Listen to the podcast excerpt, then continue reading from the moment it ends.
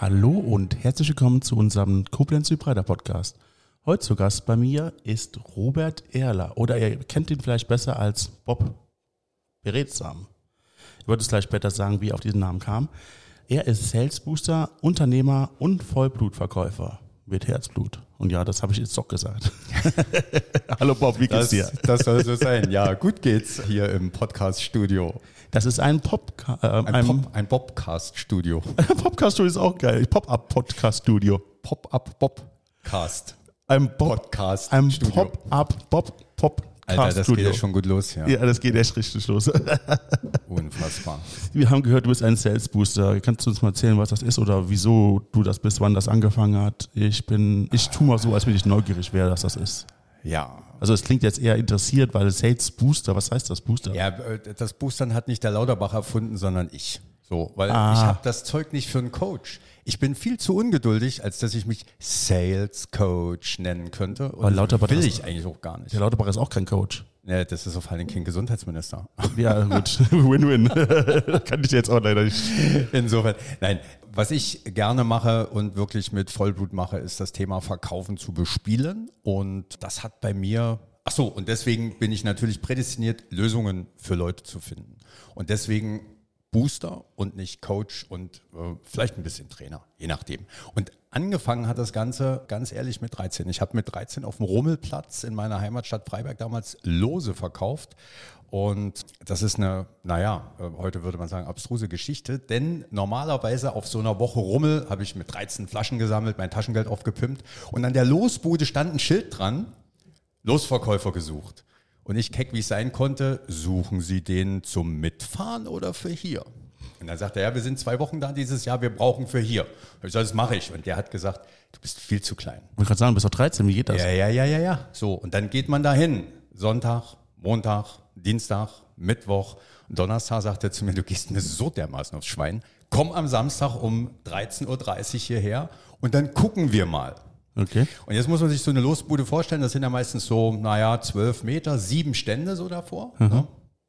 Und dann sagt er, pass auf, du bist ja noch jung, wir fangen mal außen an. Und das ist wirklich wichtig zu verstehen, außen sind immer die Schwachen und die Neuen. Kannst du an der Kinokasse sehen. Ne? Wenn du so sechs Kinokassen hast oder acht Kinokassen, du stellst dich in der Mitte an, ist die längste Schlange und du denkst, ah, sollte ich nicht lieber nach links gehen? Und dein Schatz sagt, nee, nee, nee, komm, wir bleiben in der Schlange. Murphys Gesetz oder wie das heißt. Ne? Und dann hast du dein Ticket nach 15 Minuten und dann siehst du die Frau im roten Anorak da drüben, die ist immer noch nicht dran. Gott sei Dank, dass wir uns nicht da außen an die Kasse gestellt haben. Und warum ist das so? Weil außen sitzen immer die Neuen und die, die es nicht so ganz gut drauf haben. Und jetzt darfst du einmal raten, wo ich an diesem berühmten Samstag um 18 Uhr stand. In der Mitte. Ja, aber ganz genau. Ja. So, und das ist wirklich das innere Blumenpflücken, das war, als er dann sagte, um 21.30 Uhr, sag mal, großer, großer, nicht kleiner, Mit 13, großer, ja. kommst du morgen wieder? Und ich dachte, yes, jetzt habe ich gewonnen. Eine Woche Losverkäufer, drei Mark die Stunde. Das war geil. Ich habe heute noch, die habe ich mir vom Tischler nachbauen lassen, so eine Loskiste, weißt du, so mit Schiebedeckel. Links die Lose, rechts das Geld. Mega. Reden wir gerade von diesen Buden, wo dann am Boden die ganzen Lose liegen Ganz- und die immer so Ja, aufgerollt werden. Ganz und genau, ganz genau. Ganz wo du zehn Stück kaufst, die war der kosten Beste, Euro, Ich war der beste Mann Ja? für den und das fand der halt scharf und ich habe damals mit 13 habe ich natürlich überhaupt keine Ahnung gehabt, dass dass das Potenzial hat. Ne? Also, dass ich Leute mitnehmen kann, dass ich Leute ansprechen kann. Ich habe dann später, viel später, ganze Zeit lang mich als Promoter, als Promoter im Prinzip gearbeitet, als ich mich selbstständig gemacht habe. Das ist jetzt ein Zeitsprung von, ich glaube, 20 Jahren. Aber damals mit 13 hat mir das Freude gemacht. Ich wollte halt damals schon gewinnen. Und ich hatte einen Mordspaß daran, äh, zu verkaufen. Was haben deine Eltern dazu gesagt? Ja, die fanden das erst nicht ganz so glücklich, haben das aber dann unterstützt, weil in dem Alter auf dem Rummelplatz Lose verkaufen, sie fanden das dann okay, sagen wir mal so. Okay. Später, später ich habe dann so ein Blödsinn gelernt wie Telefone reparieren und Freileitung ziehen bei der Post. Äh, Das war total unbefriedigend. Und in der Zeit habe ich dann halt eine Diskothek aufgemacht und äh, so eine Mobildiskothek. Ne? Also auch das war ja schon. Stopp, stopp, stopp. Du gehst ein bisschen weit. Verkaufen. Warte, warte, warte, warte. Du gehst wieder nicht so schnell. Du bist, du bist Sprunghaft. Ja, sehr Sprunghaftes sprunghaft. Gemüt. 13 Sales Manager am, sagen wir mal, am Auf dem äh, Rummelplatz. Auf dem Rummelplatz. Klar. Der Kram hat funktioniert und du hast es gern gemacht, dann waren die weg. Und was hast du da gemacht? Ja, Schule zu Ende, ne? So. War nichts Spezielles passiert, oder? Äh, das war, das war eher so eine langweilige Zeit und deswegen habe ich dann nach der Lehre auch diese, diese Diskothek, also das Wie war halt man da langweilig. drauf? Diskothek zu machen? Ja. Weil ich eigentlich gerne ein Mikrofon vor dem Mund habe und weil ich gerne auf der Bühne vor Leuten stehe. Ähm, insofern bitte noch die Kamera dazu. Nein, äh, Podcast ist genauso cool, wenn es dann den Leuten ein bisschen Unterhaltung und Entertainment bringt und Leute Spaß an Geschichten haben. Und Diskothek zu machen, das war natürlich was Autarkes für mich. Es war, wenn du so willst, ein Stück weit Selbstvermarktung. Man hatte, ich hatte die Möglichkeit, mein Geld zu verdienen. Und wenn wir noch ein paar Jahre drauf drehen, gibt es dann natürlich auch einen sehr absurden Absturz in meinem Leben, der damit natürlich auch ein Stück weit zusammenhing. Schön, das nehmen, das nehmen wir jetzt mal so als Teaser, weil du bist. äh, Spannend machen, ne? Genau. Ähm, du hast noch nicht gesagt, was das bedeutet. Hast du, hast du eine Disco gehabt? War eine Location oder? Nee, äh, die Location war, waren zu suchen. Wir hatten eine mobile Diskothek. Das war super. Anlage im Hänger. Eine Woche Bar da, eine Woche Bar Berlin, eine Woche Bar dort. Äh, war ganz prima. Also warst du quasi der Erfinder der Pop-Up-Disco. Pop. Naja, das war eigentlich eher zu den Zeiten war die Pop-Up-Disco ziemlich cool. Ja? Also es war auch sehr, sehr verbreitet. Ja. Ich muss tatsächlich gestehen, das habe ich auch schon mal bei jemand anders gehört, der bei mir der Zugast war. Vom Raphael Stenzion war das auch bei dem so. Der Ja. hatte die mobile Disco. Das ist, du hast dann die Möglichkeit, auch bei unterschiedlichem Publikum zu spielen. Ne? Ja. Also es ist, das darf ich eigentlich gar nicht laut sagen, ne? wenn man so, ein, so einen Musikgeschmack hat, der so breit ist, der von wirklich Teddy Pendergrass, richtig schwarze Rhythm and Soul Musik, was wir sonntags abends gespielt haben, die alten und neuen Hits der Diskotheken in den Bars. Ne? Und Freitag, Samstag war Schlager angesagt. Das hat die Barfrau bestimmt. Oh Gott. Die hat dann gesagt, eins, zwei Tipp und Schlagermusik. Und ja, es war zwischendrin, ich meine, man muss dann, äh, Helene Fischer gab es damals noch nicht, aber sowas wie die Flippers und Roger Whittaker, da war die Tanzfläche halt voll. Du musstest halt wissen, was holt die Leute auf die Fläche, ja, damit äh, Stimmung ist und so weiter. Wenn du einen 80. Geburtstag machst, kann total anstrengend sein, aber dann haben die 50er Jahre ihr Renew gehabt. Das war krass zwischendrin. Ja. Lassen wir das mal so im Raum stehen und gehen dann doch mal weiter. Also du hast die Disco dann während deiner Ausbildungszeit bei der Genau. Telekommunikationsfirma, Genau. Telekom war das sogar, glaube ich, ne? Genau, Post Post? war die Post und das hat dann dazu geführt, dass ich gemerkt habe, die, das Thema Freiheit, sich selber seine Zeit einzuteilen, also eher unternehmerisch unterwegs zu sein, dass ich dann gesagt habe, okay, also ich habe mich noch im, im Außendienst anstellen lassen. Das war dann halt wieder das Verkäufergehen, was da funktioniert hat. Da habe ich Milch und Käse verkauft, so richtig mit Preislisten, Koffer und so. Und auch da konnte man, konnte ich mir meine Zeit frei einteilen. Milch und Käse bei der Telekom oder habe ich Nee, was nee, nee, falsch nee, verpasst? nee, nee, nee, nee, nee, nee, nee, nee. Das, ich habe dann einfach einen Verkäuferjob gesucht. Okay. Ich habe erst im Zeitungsladen gejobbt. Ich habe, ich wollte richtig Geld verdienen, aber hatte noch nicht dieses unternehmerische Know-how oder wie, äh, weißt du, liest nicht ein Buch, ich, wie gründe ich eine GmbH und dann bist du Unternehmer oder so. Ich wollte einfach meins machen und, naja, schon frei sein. Für mich. Also so Bücher gibt es schon heute. Also. Die, ja, die Bücher gibt's, aber ich hatte die Attitüde, Unternehmer zu werden, noch nicht zu der Zeit. Okay. Aber Bock drauf, Leuten was zu verkaufen. Bock drauf, Leuten was zu verkaufen und selbst meinen mein Arbeitstag selber zu bestimmen. Okay. Und in diese Arbeitstage spielte ein krasses Thema mit rein, das war halt Alkohol. Und Oh. äh, das hat dafür gesorgt, also deswegen auch gibt es eine, eine sehr starke Verbindung aus diesen Diskothekenzeiten, wo du quasi profimäßig mittrinkst, jeder Musikwunsch ein Martini, Okay. bis dahin, dass mir der Alkohol halt immer geschmeckt hat und ich das überhaupt nicht gesehen habe, was hier passiert. Und als ich es dann gesehen habe, war es im Prinzip zu spät. Und ich habe halt in den, in den Zeiten, wo ich gearbeitet habe, auch immer schön Alkohol getrunken. Und das hat dann am Ende zum riesen Lebenscrash geführt. Und Und was für Mengen von Alkohol reden wir hier? also zum Schluss, Ja. in den letzten anderthalb Jahren reden wir bei, also so eine, so eine Tagesmenge von sechs, acht großen Bier, eine kleine Flasche Schnaps und wir reden am Wochenende von Freitag bis Freitagmittag bis Sonntagmittag 40 halbe Liter Bier, vier Flaschen Martini, zwölf Flaschen Weinbrand und eine Flasche Sekt. Boah, Alter. Und das Ohne Besuch. Entschuldigung, aber Alter kann ich nur sagen dabei. Ja, ja, äh, Das das, ist- ohne Besuch. Und das sind, das ist halt etwas, was, da wir ja über Lebenswege reden, das hat prägt mich seit meinem 16. Lebensjahr. Das heißt, du bist jetzt auch ein trockener Alkoholiker. Bin, ich war am 30. August 10.000 Tage nüchtern. Herzlichen Glückwunsch. 27 Jahre und vier Monate und ein paar Tage.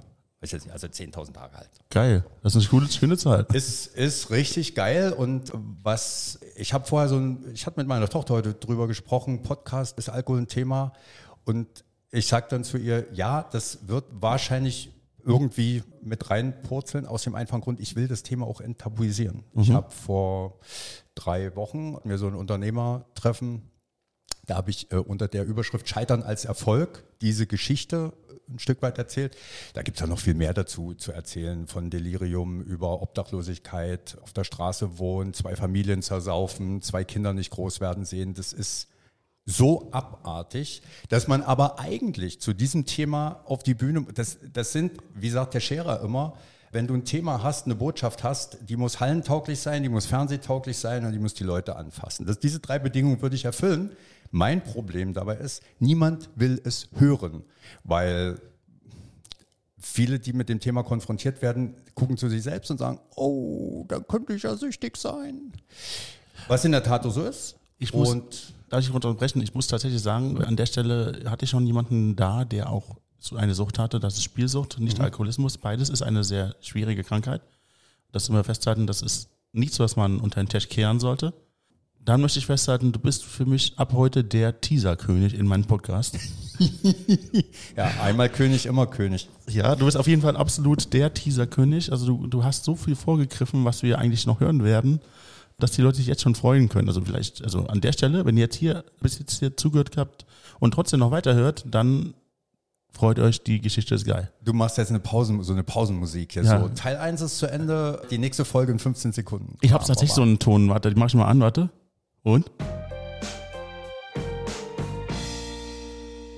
Das ist so das erste Mal, dass ihr diesen Ton hört. Der ist in sonst anders genutzt, aber tatsächlich ist jetzt Der, das ist auch so ein Loch im Kopf. Jetzt habe ich deinen Vornamen vergessen. Dennis. Dennis. Ja. Dennis. Dennis hat extra gesagt, erzähl chronologisch, erzähl in aller Ruhe, erzähl in der Reihenfolge. Richtig. Das kann ich nicht. Äh, Also, Ich doch, geil, ich Ich, mag ich gebe dich. mir Mühe, ich gebe mir Mühe, ich bin dabei. Lass uns zurückgehen. Wir sind jetzt Alkoholismus, äh, der Superdown. Was ist passiert?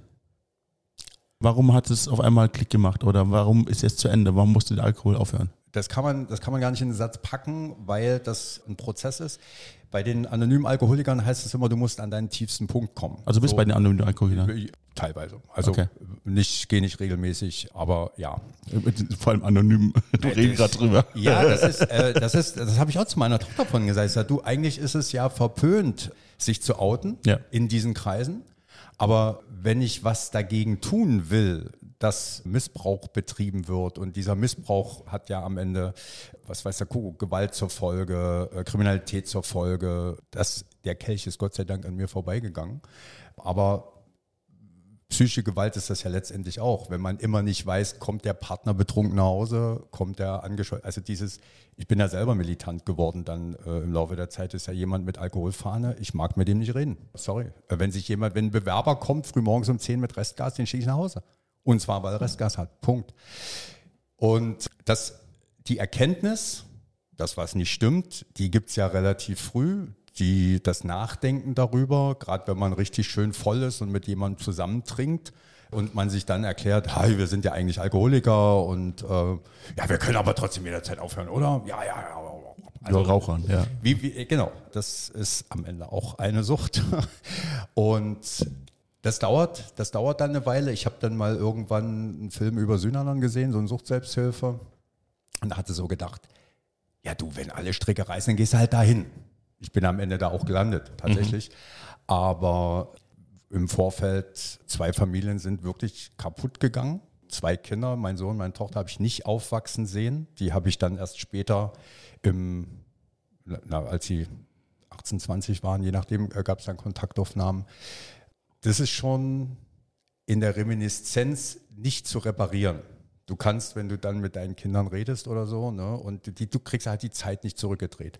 Auf der anderen Seite ist es so, dass ich heute sage, hätte ich das nicht gehabt oder wäre das so nicht gelaufen, wäre ich heute nicht der, der ich hier bin und hier sitze. Deswegen machen wir diesen Podcast. Ist, ja. Das muss man, im, im, wenn man so ein hoffnungsloser Optimist ist wie ich, dann muss man das einfach positiv sehen und sagen, okay, ich kann das zwar nicht zurückholen, aber wir können heute das Beste draus machen. Und wer weiß, was passiert wäre, wenn es so nicht gelaufen wäre. Mhm.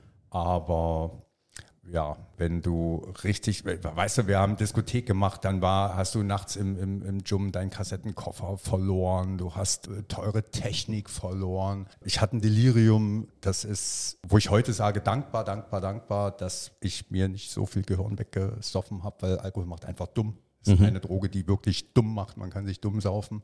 Und jeder, der, es ist fantastisch zu sehen, wenn man, wenn man sein Leben klar hat und nüchtern betrachtet. Das ist nicht immer easy, weil, weißt du, vielleicht, also weiß ich nicht, äh, ob du weißt, wie es ist, wenn man sagt, komm, wir trinken uns eine, morgen ist die Welt wieder in Ordnung. Kann ich nicht, will ich nicht.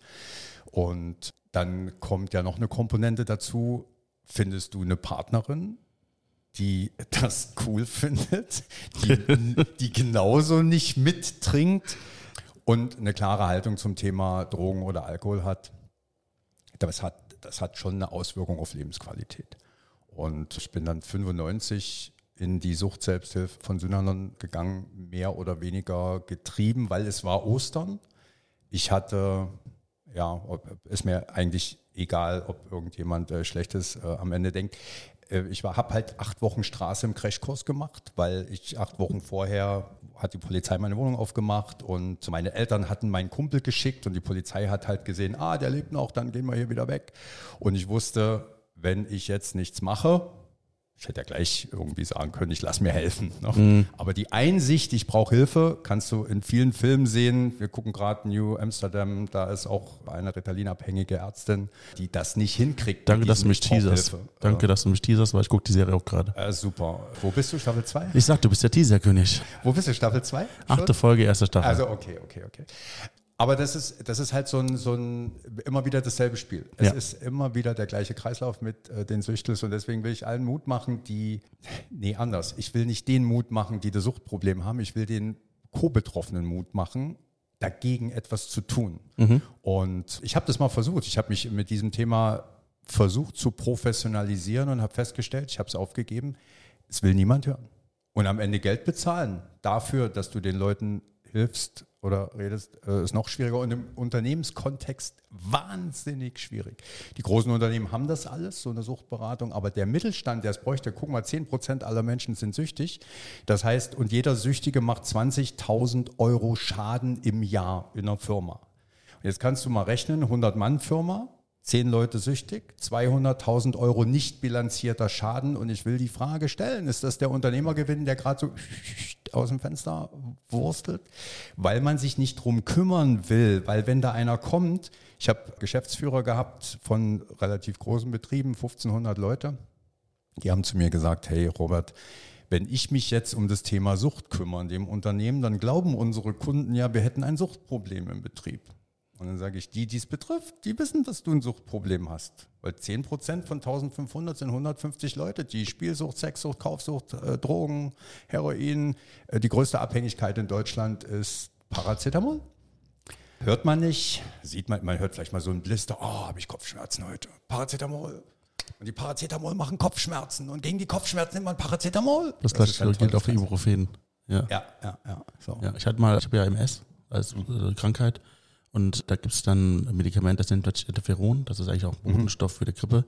Ja. Bei mir waren die Nebenwirkungen so enorm krass, dass ich an der Pfanne gestanden habe und ein Steak in der Pfanne wechseln wollte. Und das, ich habe so gezittert vom Schüttelfrost, mhm. dass das Steak von der Gabel runtergeflogen ist. Und dann habe ich dann gegen diese Symptome, da soll dann Ibuprofen helfen, habe ich dann auch genommen. Das hat dann dazu geführt, dass ich so give or take drei Gramm pro Tag genommen habe. Hat deine Leber mitgemacht? Ja, also ich hatte tatsächlich da keine Probleme. Aber davon wegzukommen, das war schwierig. Man, man ja. wird es nicht glauben, dass es keine Sucht oder so, aber für den Kopf ist es eine. Und das war schon nicht einfach. Naja, das ist quasi die erste Stufe der Abhängigkeit, die psychische Abhängigkeit. Genau. So. Und wenn du da nicht rauskommst, dann kommst du in die körperliche und dann äh, ist das Thema durch. Und das ist ja das, was viele gar nicht verstehen. Wenn du dann rückfällig wirst, was mir, also erspart ist es mir nicht geblieben, es hatte niemand gemacht, es war ja ich, genau wie ich getrunken mhm. habe. Ne? Aber wenn Menschen rückfällig werden, dann ist das ein ganz einfaches, na, Phänomen kann man gar nicht sagen, sondern es ist eine ganz einfache körperliche Reaktion. Der Körper, der den Suchtstoff quasi im Stoffwechsel integriert hat, sagt, hey, wie geil, der Stoff kommt wieder, das kenne ich doch, den baue ich sofort in den Stoffwechsel ein. Und deswegen ist es wie eine Logarithmuskurve, wenn Leute rückfällig werden, das braucht keine sechs Monate oder zwölf Monate, das dauert drei, vier Wochen und dann sind die wieder auf altem Level, dass es kracht. Also erstmal, wir werden zu mathematisch. okay. Das kriegt, glaube ich, selbst ich nicht mehr so mit. Logarithmuskurven müssen bekannt sein. Die, ja, also es ist auf jeden Fall was Exponentielles und ganz, ganz, ganz, ganz schnell. Lass uns mal zurückkommen zum Thema. Du bist jetzt im Breakdown.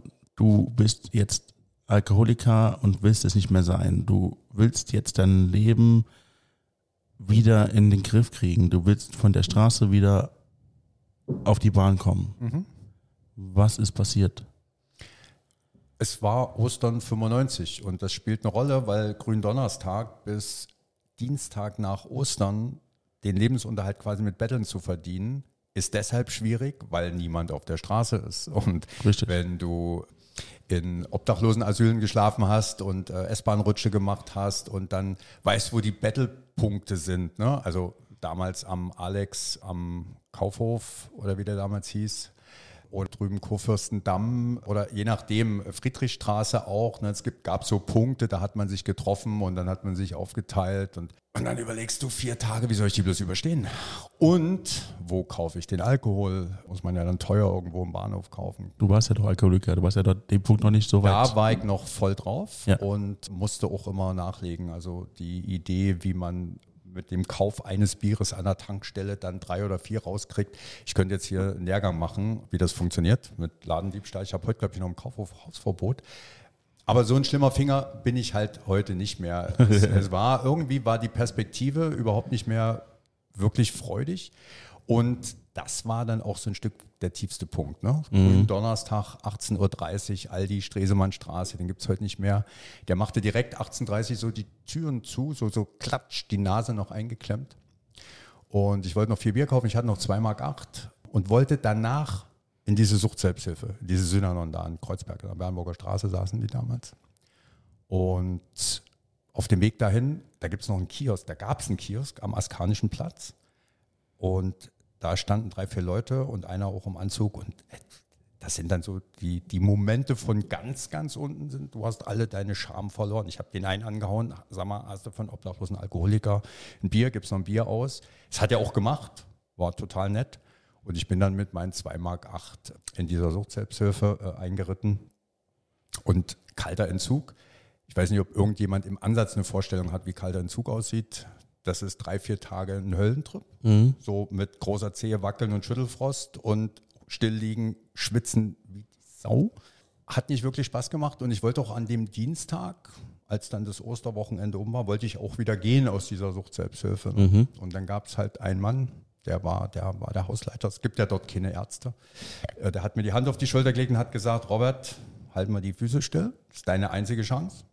Naja, und irgendwie habe ich auf den gehört. Ich habe die Füße stillgehalten und bin dann vier Jahre, glaube ich, vier Jahre da geblieben und habe dort viel gelernt. Also dieses Nüchternwerden ist ja ein bisschen abstrus, weil du schneidest das ja nicht am Anfang. Gibt ja auch so eine, in, in, dieser Einrichtung halt so eine Kontaktsperre. Das war auch alles gut. Äh, wenn ich, wenn ich mir vorstelle, ich hätte in so eine Klinik gemusst, so mit Tanztee und, und Malen und ich bin mir nicht sicher, ob ich nüchtern geworden wäre. mir hat es geholfen.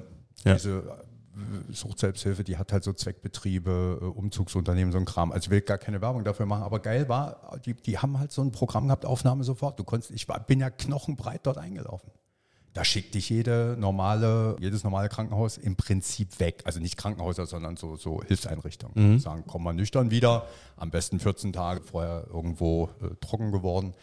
Und das haben die halt aufgefangen. Also das waren schon, das waren schon entscheidende Wendepunkte in meinem Leben, wo ich dann, was ich heute bis heute nicht verstehe, warum ich nicht gegangen bin. Mhm. Also irgendwie meine, äh, ich bin nicht gläubig, aber das Thema höhere Macht triggert mich schon. Also irgendwas ist. Ne? Und äh, auch früher, wenn ich vielleicht zu Hause mich betrunken habe und nachts Geld gesucht habe, um Nachschub zu holen und ich habe das Geld nicht gefunden. Vier Stunden später habe ich das Geld gefunden. Ich habe dieselben Sachen durchsucht, aber ich habe dann das Geld gefunden. Dann hat mich irgend, irgend so eine höhere Macht hat mich davon abgehalten, weil sonst wäre ich vielleicht überfahren worden nachts beim Schnapsholen an der Tanke. Keine Ahnung. Wer weiß es? Wer weiß es. Insofern hat das auch so ein, nee, es hat eigentlich keinen esoterischen, äh, kann man so nicht sagen, aber es ist beruhigend, ich sag mal, als Atheist an eine höhere Macht zu glauben, hat schon was. Ja, das ist auch irgendwie nicht einfach eigentlich. Wenn man schon, wenn man schon davon ausgeht, dass es eigentlich sowas nicht gibt und dann, dann doch, doch tut. Ne? Naja. Ich meine, Gott ist ja das, was man, also ich bin auch nicht Atheist, aber ich glaube nicht an Gott oder solche Sachen. Aber was ich auf jeden Fall weiß, dass der Glaube Berge versetzen kann. Dass man mit Glauben viel machen kann. Also das hat zum Beispiel dazu geführt, dass ich jetzt im, in der aktuellen Zeit, ich setze wirklich viel auf Selbstheilung. Ich setze auf mein persönliches Immunsystem. Ich habe meine, meine eigenen Regeln für meine Gesundheit aufgestellt und finde das sehr spannend, dass äh, ich hätte mich nie mit Epigenetik beschäftigt. Mhm. So, und wenn du so mit chronischer Krankheit in irgendeiner Form beschlagen bist, dann überlegst du dir ja schon, wie kommst du denn, wie, also davonlaufen geht ja nicht mehr. Du musst dich ja der Sache stellen. So. Und je nachdem, was man sonst noch so mit sich rumschleppt an gesundheitlichen Geschichten, zu sagen, und ich mache dir mal ein Beispiel. Ich bin großer Fan von Zero-Drop-Schuhen. Das heißt, du hast zwischen Ballen und Ferse keine Anhebung mehr. Mhm. Wenn ich das Leuten erzähle, sage ich, oh Gott, oh Gott, oh Gott, das sind ja Barfußschuhe. Nee, sind es nicht. Also es kommt jetzt auf die Betrachtung an. Kann man machen, muss Und man Dennis nicht. guckt unter den Tisch, was für Schuhe er trägt. Ja, genau. Das sind Zero Drops von Bilenka. Äh, also ich mache hier keine Werbung, ich sag nur was Geiles. Jetzt zu halten, bei jedem Deichmann. Eben leider nicht. Die geilen Schuhproduzenten sitzen übrigens nicht in Deutschland, sondern in Tschechien und Slowenien. Also die Schuhe sehen ganz normal aus. Ich würde nicht vermuten, dass das Zero Drop Schuhe sind. So, was es aber macht, und zwar habe ich damit angefangen, am Strand in Portugal barfuß zu joggen. Und dann bin ich zu diesen Zero-Drop-Schuhen gekommen. Das war ja nicht so, die haben, ey, ich muss mal gucken, was Barfußschuhe machen. Der Erfolg ist Schmerzfreiheit im Knie, Schmerzfreiheit im Bein, Schmerzfreiheit in der Hüfte. Alles, wo man früher beim Joggen, oh, was tut mir das weh? Und, mm, und das ist ein Beispiel von vielen, wo ich sage, Arzt ist prima, Schulmedizin ist prima, wenn ich was habe, was man untersuchen muss, wo man Technik braucht und so weiter. Aber das Thema Optimismus, also Selbstheilung aktivieren durch den Glauben an sich selber, dass man bestimmte Dinge gesundheitlich halt nicht einfach laufen lässt. Wenn die Pillen nicht helfen und man sich eben auch mal damit beschäftigt, was macht denn eigentlich so ein Körper mit mir? Oder äh, was sollte ich mit ihm tun? Und ich weiß jetzt nicht, ob du das schneiden musst, wenn man die ganze Impfdebatte äh, hernimmt und so. Ich bin heute Gott froh, ungeimpft zu sein und trotzdem einmal Corona gehabt zu haben. Das finde ich völlig in Ordnung. Und ich sage, mein Immunsystem packt das so, wie es ist. Und ich stehe auch dazu zu sagen, ich bin mit meinen Hausmitteln und mit meinen Bordmitteln körperlich fit und so soll es auch bleiben. Wie sind wir jetzt bei der Impfdebatte gelandet? Das ist krass, ne? Ja, du, du springst also, von einem Thema zum anderen. Wir müssen, wir müssen ein bisschen im Track bleiben. Ah, okay. Nee. So, das, ich meine, du kannst mit dem Körper machen, was du willst. Und wenn du dich nicht impfen lassen möchtest, ist auch deine Entscheidung. Solange du nicht glaubst, dass da nichts ist, was wirklich irgendwie krank machen könnte. Es, ich akzeptiere ja genauso gut, wenn jemand sagt, ich lass mich impfen. Die ja. Debatte habe ich mit meiner Mutter geführt. Ich sage, die halbe Miete für meine Mutter ist, dass sie glaubt, dass sie hilft. Das hat ja auch wieder was mit Epigenetik zu tun und mit eigener Kraft und so weiter, wenn ich an Dinge glaube. Das war, was ich eben meinte. An genau. Gott glauben finde ich richtig. Ganz genau. Und gut, weil da glaubt man etwas, das einem hilft, das einem was bringt. Das hört bei mir dann auf, wenn das irgendwie belehrend oder gewalttätig ist. Genau. Dann ist bei mir Ende. Genau. Ansonsten bis dahin bin ich beim Glauben komplett dabei. Und deswegen sage ich, hey, wenn, wenn du glaubst, also nicht du, sondern mein Gegenüber in irgendeiner Form, dass Impfen ist ein schönes Thema. Das hat nämlich, man kann ja Leute auch wieder zusammenführen darin, und das haben wir in der Gesellschaft, glaube ich, verlernt, äh, die Debatte zu führen, miteinander zu sprechen, auch kontrovers zu diskutieren, ohne dass ich jemanden herabsetzen muss, weil der was anderes macht als ich. Das ist doch völlig in Ordnung. Und dann haben die Freunde immer zu mir gesagt, Robert, das wirst du doch nicht machen, die Kommunikation. Und ich hätte gesagt, und doch, ich hätte super gerne diese Kommunikation gemacht zu dem Thema, weil ich fest daran glaube, dass sich genauso viele Leute hätten impfen lassen, wenn man denen die freie Wahl gelassen hätte und diese, diese beschissene Ausgrenzung nicht gefahren hätte. Insofern. Und der Glaube an dich selber hat dafür gesorgt, dass du Absolut. es geschafft hast, dass dieser Alkoholismus besiegt worden ist. Ja, du, ja, du. nee, du so soll es auch sein.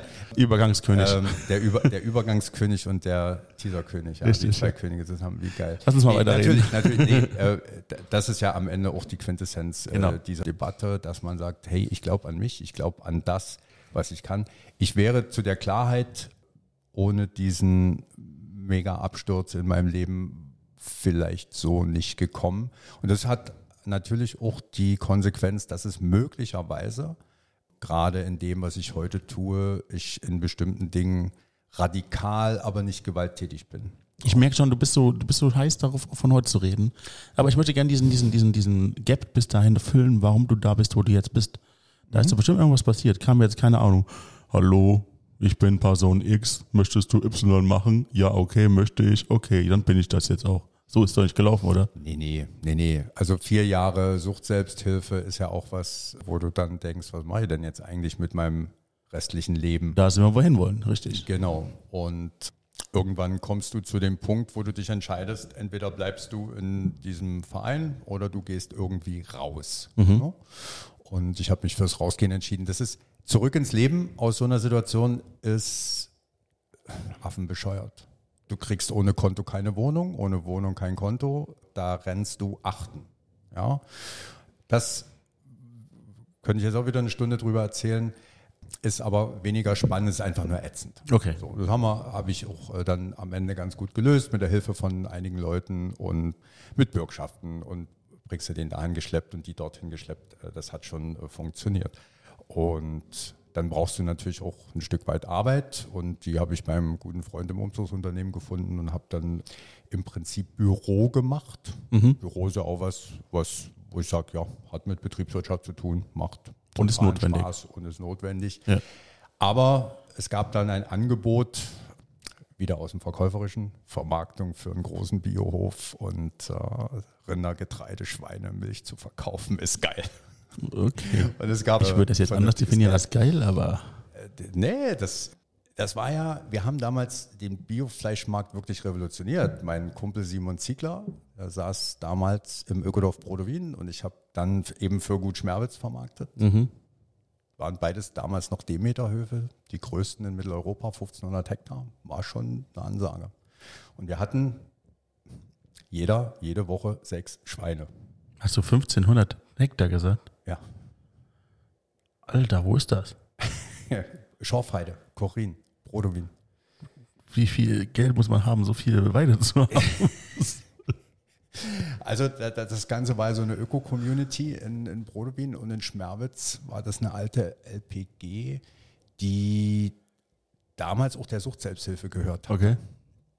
Die haben, ich weiß gar nicht, ob man das erzählen kann, doch, die hatten, die saßen ja in Kreuzberg in der Bernburger Straße und haben das Haus verkauft und von dem Geld diesen Landwirtschaftsbetrieb gekauft und den auf Bio umgestellt. Das war, man muss sich das jetzt nicht so vorstellen, dass man, man macht eine Tontasse, 4 Mark 20 und dann hat man 4 Mark 20, sondern das funktioniert ja mit Senatsverwaltung, mit Fördermitteln, mit Spenden, Geldauflagen und so weiter. Also da kommt schon ein bisschen Geld rein. Es wurde natürlich auch gearbeitet. Es war, es war in Ordnung. Also auch betriebswirtschaftlich äh, in Ordnung. Und diese ganze Vermarktung hatte, der fehlte ein Stück weit die Professionalität und der Dampf auf dem Kessel. Hattest du das oder? Ja, ja. Ja? Das war ja mein Thema, seit ich 13 bin, seit ich Lose verkaufe. Muss ja nicht heißen, dass du es auch bei Demeter-Höfen hinkriegst. Da wusste ich aber, dass ich es dass ich's kann und das Angebot war halt cool.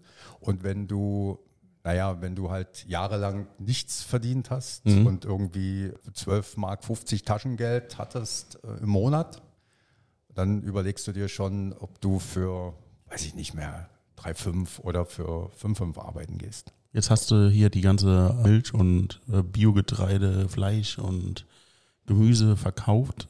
Wie lange hat dich das dann da gehalten? Weil du bist ja heute nicht mehr da. Naja, das ging ein gutes Jahr. Also ein Jahr war das, ne? Dann habe ich überlegt, ob ich mich selbstständig mache, weil es war absehbar, dass dieser Biohof verkauft wird. Und ich hätte mich dann in ganz andere Gefilde begeben müssen, in Strukturen, die mir dann wieder, die meinem Freiheitsgedanken nicht mehr zugestimmt hätten. Und insofern habe ich dann gesagt, mache ich mich selbstständig und Als was? ja, gute Frage als Verkäufer. Und Äh, was? Ich, ich wusste, ich wusste ehrlich gesagt damals nicht so genau, Ja. was will ich denn sein? Also das, was man heute so in Workshops und Seminaren lernt, so viele Trainer und Coaches, wie es heute gibt, gab es, glaube ich, vor 25 Jahren noch nicht so. Für mich war die Frage, ich will gern im Verkauf agieren, ich will eine Rechnung schreiben, ich will ein Honorar bekommen und nicht mehr angestellt sein. Und das halt in verkäuferischen Tätigkeiten. Und ich habe damals die, mein erster Auftrag war Brotverkostung fürs Märkische Landbrot im Wertheim Kaufhaus am Tauenziehen. 125 Jahre Wertheim. Also warst Promoter. Promoter, genau. So. Okay. Und der Durchschnittspromoter hat damals, ich weiß nicht, 70 Mark am Tag. Ich hab, War viel. Das war viel. Und ich habe gesagt, ich krieg 400. Wie 400? Was? 400 Mark oder nicht? Aha. Und dann weiß ich nicht mehr, wie es zustande kam, ehrlich gesagt. Sie hatten keinen anderen oder es war jedenfalls erstmal in Ordnung. Und dann habe ich einen Tag unten in der Backabteilung von Wertheim milde lächeln Schnittchen hingehalten. Und um zwei, halb drei habe ich gesagt, Alter, nee, ich kann doch jetzt nicht hier vier Tage so, weißt du, kriegst so zwei Kisten mit ein bisschen Schnittbrot, die machst du noch klein auf dem Brett, das war dann so ein Holztisch mit Stroh drin Kann und mir so. das bildlich vorstellen, ja. Ich habe mich zu wirklich gelangweilt. Und dann habe ich angerufen, die Bäckereien haben gesagt, Leute, schickt mir doch morgen mal 140 Brote. Ich habe mir so überlegt, wie viele Brote pro Stunde müsste ich machen? Ja. Ich sag, bist du wahnsinnig? Bist du verrückt? Wir verkaufen dort sechs Brote. Wie sechs Brote? Naja, man muss wissen, Wertheim, das ist dann so ein Backstand, wo 10, 12 Bäckereien einliefern und jeder darf drei Brote bringen. Ja. Und dann ist man geadelt, weil man ja bei Wertheim, das gibt es heute nicht mehr, ne? so, weil man bei Wertheim liefern darf. So. Und jetzt komme ich und sage, ich hätte gern 140 Brote. 70 Sonnenblumenbrote und 70 Roggendinkel. Diese freigeschobenen, halbrunden Dinger da. Worauf läuft hinaus? Am nächsten Tag sind diese 140 Brote um 15 Uhr alle gewesen. Die haben das echt gemacht? Ja. Okay. Wir haben das echt gemacht, weil ich gesagt habe, vertraut mir, macht das. Und damit war ein Produkt geboren. Und damit habe ich festgestellt für mich, Du bist das Produkt. mein, ne, ich nicht, nee, auch dieses Thema Verkostung, dieses, ich mache jetzt mal so Brot-Tastings vor Bioläden und Reformhäusern. Das war halt der Anfang meiner Selbstständigkeit. Das lief prima. Ich habe einfach vor so einem Laden zwischen 150 und 250 Broten zusätzlich verkauft. Das war für die Leute ein echter Trigger. Und für mich die Erkenntnis, okay, ich kann verkaufen und ich kann im Zweifelsfall auch ein Produkt entwickeln. Und wir hatten ein, einmal in den Gruppespassagen, war sehr cool, ein paar Verkaufstage, damals noch für so ein Reformhaus. Und mir gegenüber war ein Stand, also es waren, jeder hatte so einen Stand gemacht, so zusätzlich kennst du ja vielleicht in so Passagen in der Mitte. Und da guckte mich immer einer an und ich denke, Alter, was guckst du? Und dann kam der Was guckst du? am, am Abend und meinte, ich habe Sie jetzt den ganzen Nachmittag beobachtet. Können Sie das, was Sie hier praktisch machen, also dieses Verkaufen, dieses Brot verkaufen, dieses auch so eine Schlange im Griff haben, also dieses simultan zum Achten, der in der Schlange steht, schon Ja. Kontakt auf, können Sie das auch theoretisch? Wie meinen Sie das? Ja, ich muss hier ein Seminar machen für ein Hotel und so und ich würde Sie gerne als Verkäufer dabei haben. Das war dann die Geburtsstunde meiner Marketing- und Verkaufsberatungsagentur. Karriere, genau. Ja. Karriere. Das war auch so ein Punkt, der wegweisend war. Weil Okay. mir war nicht klar, weißt du, wenn du heute irgendwie in die Schule gehst, Studium machst, äh, dann wird vielleicht ganz viel über äh, Profiling gesprochen, wo willst du hin im Leben und so weiter. Ich wusste vieles, also was mein Potenzial angeht, ich hab, bin Selfmade-Mann, ja, alle mal weghören. Ich habe auch nichts studiert. So, und trotzdem, ich finde die, die nichts studiert haben und was auf die Beine gestellt haben, immer am coolsten. Ja, Ich habe studiert. Du musst dich jetzt nicht schlecht fühlen. Ja, das tue ich aber jetzt. Das ist, du, du weißt du, was ich vorhin auch gesagt habe? Ich kann alles andere auch stehen lassen und gut finden und heiß finden. Nee, das Ding ist, zu erkennen, was man selber für eine Kraft hat Ja. und was man hinbekommt, wenn man A will. das Ding mit dem Glauben und den Bergen und so weiter. Richtig. Und natürlich auch ein Stück weit Umsetzung aus der Erkenntnis heraus, ich habe so viel Scheiße gefressen, das muss alles nicht nochmal so kommen. Die Metaphern lasse ich dir auch zu. Okay. Der hat was gesagt von 5 Euro. Ja, äh, wenn du es übertreibst mit. Metaphern. Kriegst, die, kriegst, äh, die Ukraine freut sich über 5 Euro. Ja, okay. Ja. Ja. Wo waren wir stecken geblieben? Wir wollen jetzt mal an den Punkt gehen, wo du deine Karriere begonnen hast. Du hast eine, jetzt eine Agentur. Oder was war das? Nee, ja, ich hab, war damals noch eine One-Man-Show und habe im Bereich, ich habe eher dann Werbung gemacht als Marketingberatung. Ich habe eine Werbeagentur äh, aufgebaut mit den Schwerpunkten Radio, Internet. Ich hatte im, Fancy. im Zuge der, der Vermarktung mit diesen Schweinen, ne, da muss ich noch mal ein Stück zurück, damals die Gründerin der Bio-Company kennengelernt und wir haben dann auch irgendwann geheiratet und habe dann ein Stück weit Bio-Company Hä? Schweine? Was? Die brauchten ja eine Fleischtheke. Wir haben ja diese sechs Schweine. Wen, wen hast du geheiratet? Die Schweine, was? Krass, ne? Also ich kann auch, ich, ich kann manchmal verwirrend Moment. erzählen. Ich Ja. also nochmal. Ich in Schmerwitz sechs Schweine pro Woche, mein Kumpel in Brodowin sechs Schweine pro Woche, zwölf Schweine. Verkaufen wir die zum Biopreis oder verkaufen wir die konventionell? Dann haben wir uns überlegt, wir bauen einen Biofleischmarkt in Berlin auf. Das heißt, wir waren auch die ersten mit echten Bedientheken für Biofleisch in Biosupermärkten. Das gab es 2000 nicht. Das hatte nicht mal der HIP. Und äh, wenn es einer hatte, dann war es der Bio-Michel in München. Der hat aus einer Fleischerei heraus Du holst aus. ich hole aus, genau. Und wir hatten dann bei damals bei Bio Company und bei EO Komma, das wird kaum noch jemand kennen, Bio Company ist noch da, EO Komma ist weg, äh, Bedientheken eingerichtet, um unsere verarbeiteten Schweine, Vegetarier müssen weghören, zu Wurst und so weiter an Mann und Frau zu bringen. Und auf diesem Wege hatte ich dann eben damals die Gründerin der Bio Company kennengelernt und das hat dann gefunkt und so haben wir dann ein paar Jahre unseres Lebens miteinander verbracht. Ein paar Jahre oder bis heute? Nochmal? Äh, ein paar Jahre oder bis heute? Nee, nee, ein paar Jahre. Ah, okay. Wir sind dann relativ zügig nach Portugal gegangen und ich sag heute salopp, Haus gebaut, Ehe kaputt, das sind so Klassiker. Die müssen auch nicht in Portugal stattfinden, die können auch in Deutschland Du stattfinden. hast also ein Haus in Portugal. Nee, nicht mehr. Okay. Wir haben da was gebaut und das sollte so ein Ferienobjekt werden und äh, ja, wenn die Beziehung dann halt nicht mehr stimmt und man nicht mehr zusammenarbeiten kann, dann geht man halt auseinander. Ist auch in Ordnung. Sind wir jetzt nach diesem, ich soll Coach werden für Leute, die lernen sollen zu verkaufen oder sind wir Wir sind noch davor. davor? Okay. Weil ich habe in, in der Zeit ja meine Agentur hochgetrieben und wir haben einfach erstmal nur Werbung gemacht. Und dann hatte ich Kunden dabei, die mich gefragt haben, du sag mal, wie siehst du das? Du sag mal, ich hätte da mal, brauche da mal einen Tipp. Du kannst du mal das und das bewerten aus verkäuferischer Sicht. Und genau das ist der Punkt. Dann habe ich irgendwann gesagt, kann ich, kostet aber.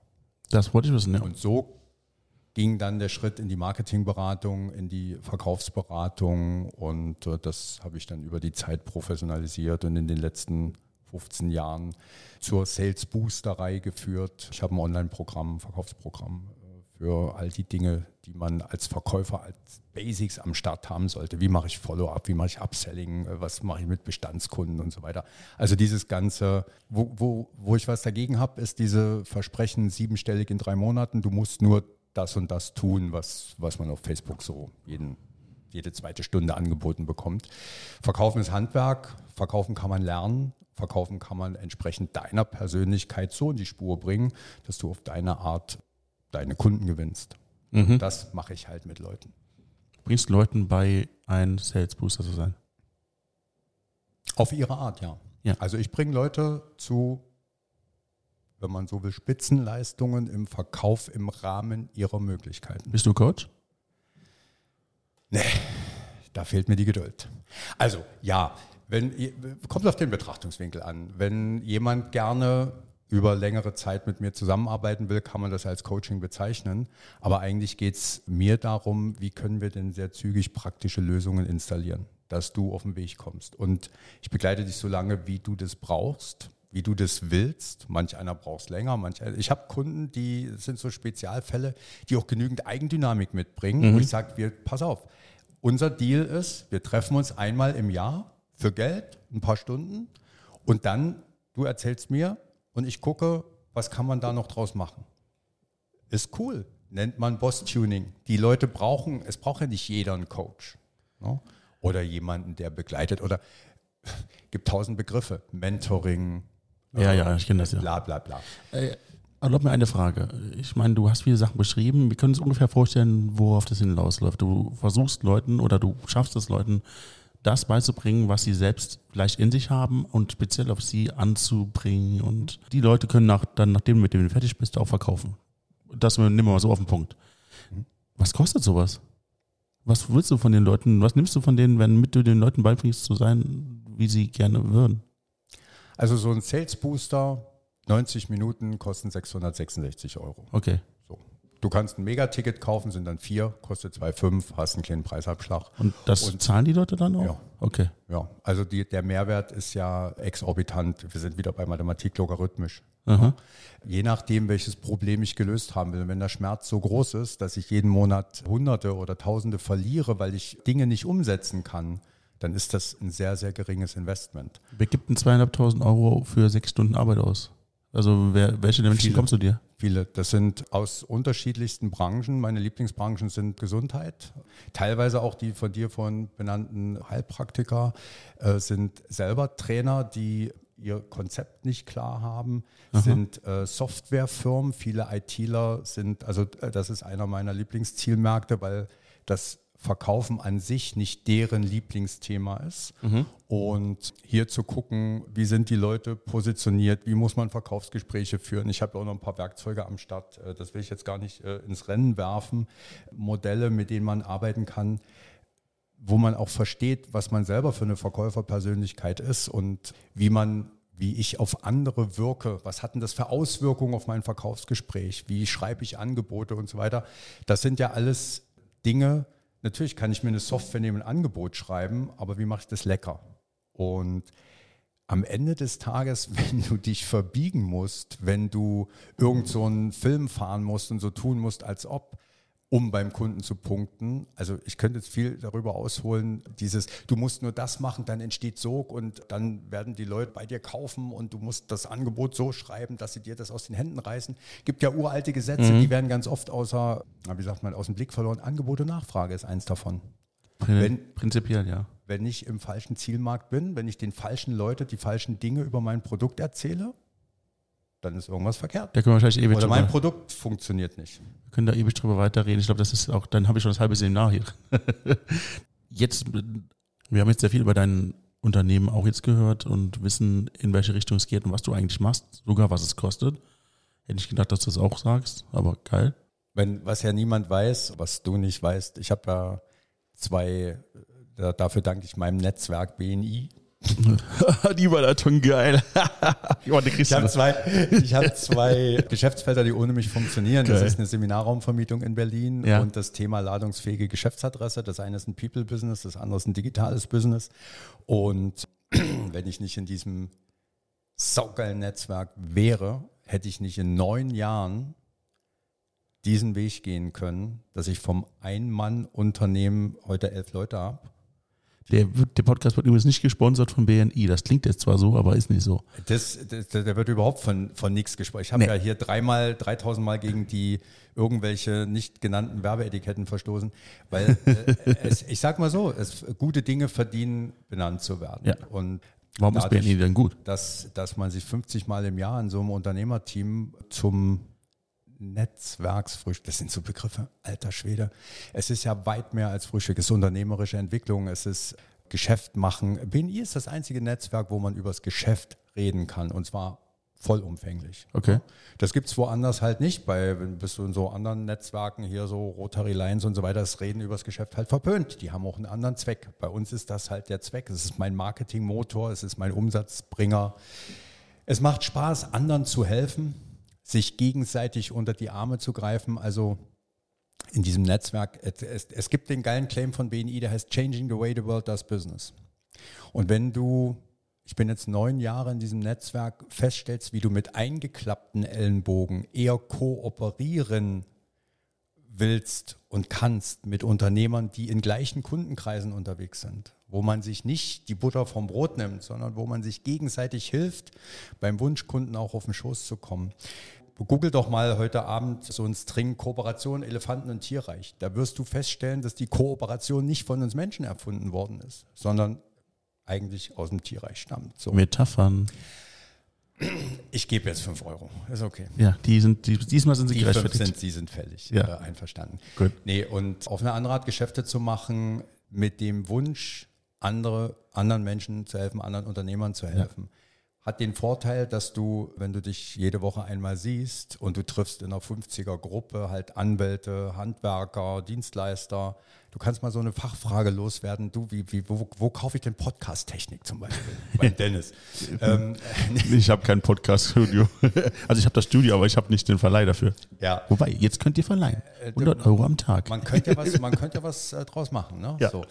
Oder ich brauche mal einen Rat arbeitsrechtlicher Art oder ich muss man ITler fragen, du sag mal Google-Fonds, äh, dieser Kack, der da gerade wieder durchs Netz geistert, mhm. äh, hast einen Tipp für mich, bin ambitionierter User und dann sagt er irgendwie, geh auf die Seite, äh, zieh dir da das, das äh, Dings für die Webseite. Genau, lad sie auf die, deinen, deinen Server und dann gehst du von Google Fonts weg und dann hast du auch nicht den Load von Google, weil der nimmt nämlich Google Analytics mit rein. Genau.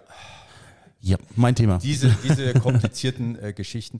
Nein, also mit 50 oder 60 anderen Unternehmern jede Woche sich zu treffen und sich gegenseitig zu empfehlen, ist einfach nur cool. Ich habe das früher selber unterschätzt, dieses Thema Nähe. Bist ja. irre, 50 Mal im Jahr. Und ich sage, nö. Empfehlungsgeschäft ist was, das, ich sag's mal, ich sag's mal anders. Ich schließe BNI einmal die Woche ins Abendgebet ein, dass sie die Preise nicht erhöhen, weil ich würde sie bezahlen. so. Und äh, das sagt, glaube ich, alles. Es macht mega Spaß, guten Leuten gutes Business zu betreiben. Aber schon anstrengend, immer so früh aufzustehen, oder? Nö, ich bin ja mehr so ein, ich bin so ein früher Vogel. Also für mich ist das eher schön. Ich fand auch die Metapher gut, wenn, wenn man frühstücken geht, dass du sagst, die Butter von anderen vom Brötchen runter. Dafür gibt es keine 5 Euro. Ja. Nee, das ist schon, ist schon cool. Nee, nee, das war schon eine lustige Metapher ich will jetzt nicht irgendwie, ich meine, ich könnte wieder noch Stunden weiterreden, aber das ist das Ende des Podcasts. Ach hey. Ach hey, wir sind schon eine Stunde dran und ich würde dir gerne wie immer am Ende die Chance geben, meinem Gast mal die Chance geben, mehr oder weniger die letzten Worte des Podcasts zu nennen. Du darfst da, keine Ahnung, jetzt dein Handy rausholen, ein paar Glückssprüche aufsagen. Du darfst die Weisheit des Tages aufsagen. Du kannst jemanden grüßen oder du kannst alles auf einmal machen oder gar nichts davon. Du sagst einfach Tschüss, was weiß ich, mach was du willst. Auf jeden Fall das Ende des Podcast-Studio. Genau, Bobcast. Das Ende des Bobcasts. Das, das, das Ende dieses Bobcasts, Pop-up-Bobcasts. Dieses Ende gehört dir. Die Schlussworte. Genau. In drei, zwei, eins. Ich habe einen Wunsch an die Welt. Lasst uns zusammen die Gier abschaffen. Das würde ich gerne tun. Dafür würde ich mich auch gerne verwenden. Wenn wir die Gier nicht mehr hätten, dann wäre vieles besser. Ist das nicht auch eine der Todsünden? Ich glaube ja. Ja. Gut, dann vielen Dank für diese letzten Schlussworte. Vielen Dank, dass du heute hier gewesen bist. Gern viel Spaß bei dem, was du ab heute erleben wirst.